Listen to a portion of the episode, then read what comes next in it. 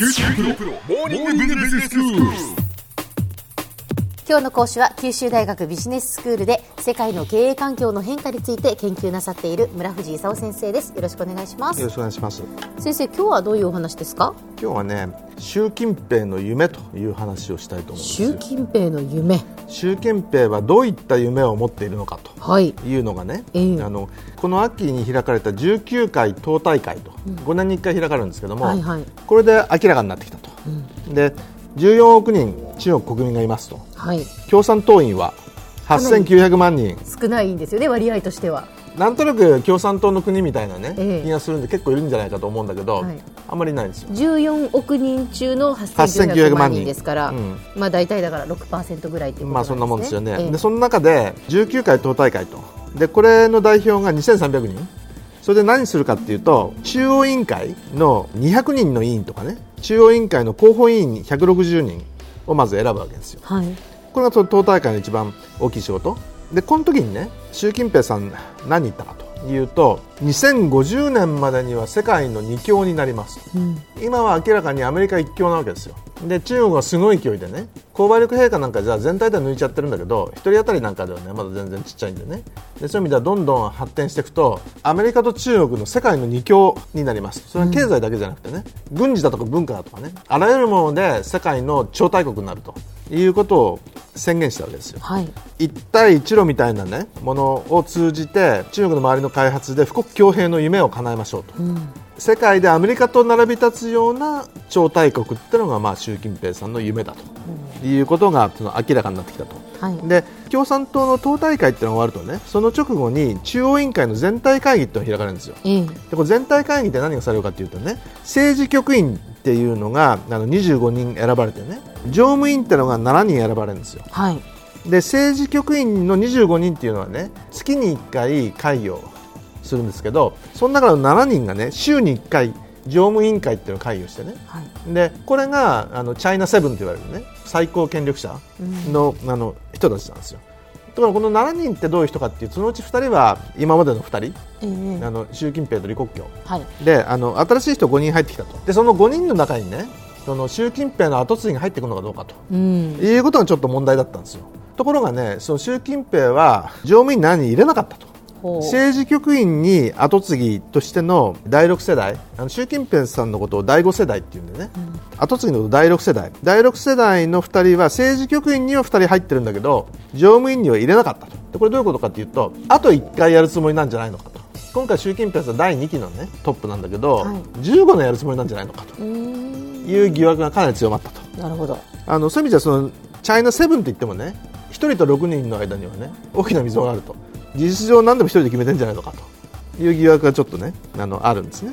で習近平さんが何をしようとしてるのかということなんですけども民間企業だとかその国有企業とかね企業があるわけですよ。はい。で中国はまだ共産党がその支配するようなその国有企業が結構あるんですけども共産党の支配を強化しようということで今まではその企業にいる共産党の人たちをあの守るために書記ってのを出したんだけどね。うん。当事長っていうのはその企業の社長なんですけど当事長と書記を同一人物にせよと。つまり共産党が出した書記を当事長にせよと。それが一つ目ですね。うん。それからその定款っていうね企業の憲法みたいなものがあるんだけど、その中に共産党の言うことを聞けよみたいなね。入れろと。うん。であの、まあ、みんな慌てて入れたわけですよ。ということでね多くの中国企業が共産党の支配下にねうん。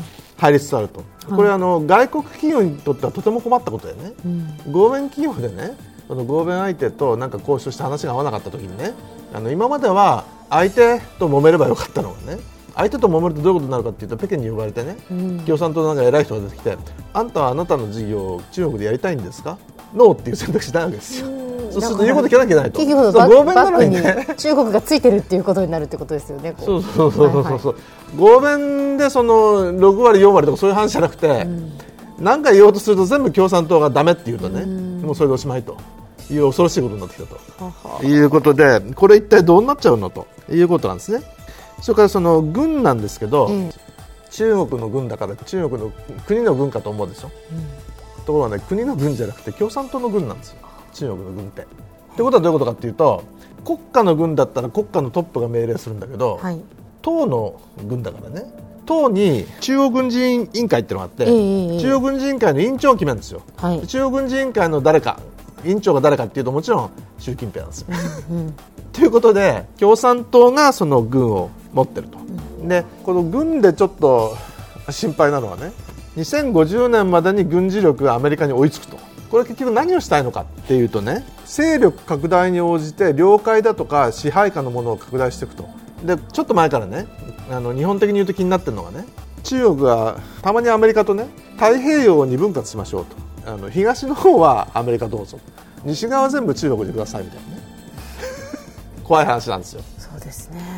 それってちょっとどうよと、いうことをまあ思うわけなんですけど中国的に言うとね習近平のその夢としてはさっきも言いましたけど一帯一路海のシルクロード陸のシルクロードを整備することによって富国強兵と。富国強兵って日本だと無名時代の言葉なんですけど今中国では富国強兵と。いう言葉が使われてね。で2050年にはあの二大強国になると。であの徐々にね第一列島線とか第二列島線知ってます？沖縄、台湾、フィリピンあたりを結ぶの第一列島線って言うんですよ、はいはい、それから伊豆諸島からグアムを結ぶの第二列島線、うんうん、要するに徐々に中国から海の方に押し寄せてくると。いうのを中国的に言うとやってるところでね。単にその尖閣だとかねそういう話が出てくるんだけど本当は中国はもう西側全部をいただきますみたいなね長期戦略を持ってるらしいということで、まあ、恐ろしい話ですねということですよねでは先生今日のまとめをお願いします。えっと、この間19回党大会があって習近平が2期目の国家主席になったんですけど一帯一路で中国の周りを開発して富国強兵の夢を叶えようとで2050年には、えー、政治経済だけじゃなくて軍事も合わせてアメリカと並ぶ超大国になろうという、まあ、夢を持っているわけですね。で党の政治局の常務委員だとか軍事委員会の委員なんかの人事はもちろんですけど企業に対する党の支配も強めながら国有企業の再編を加速しているという状況ですね。で第6世代を常務委員に入れなかったんでね、えー、第3期目やるんじゃないかというふうに見られているという状況です。今日の講師は九州大学ビジネススクールで世界の経営環境の変化について研究なさっている村藤勲先生でした。どうもありがとうございました。ありがとうございました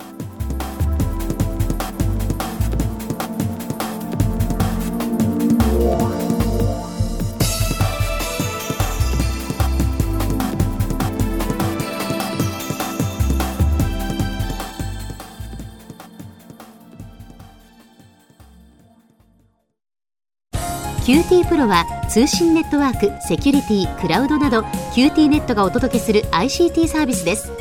九州中に展開した光ファイバー網を基盤に一番身近なビジネスパートナーとして九州の企業自治体の皆様をサポートします。詳しくは QT プロで検索を。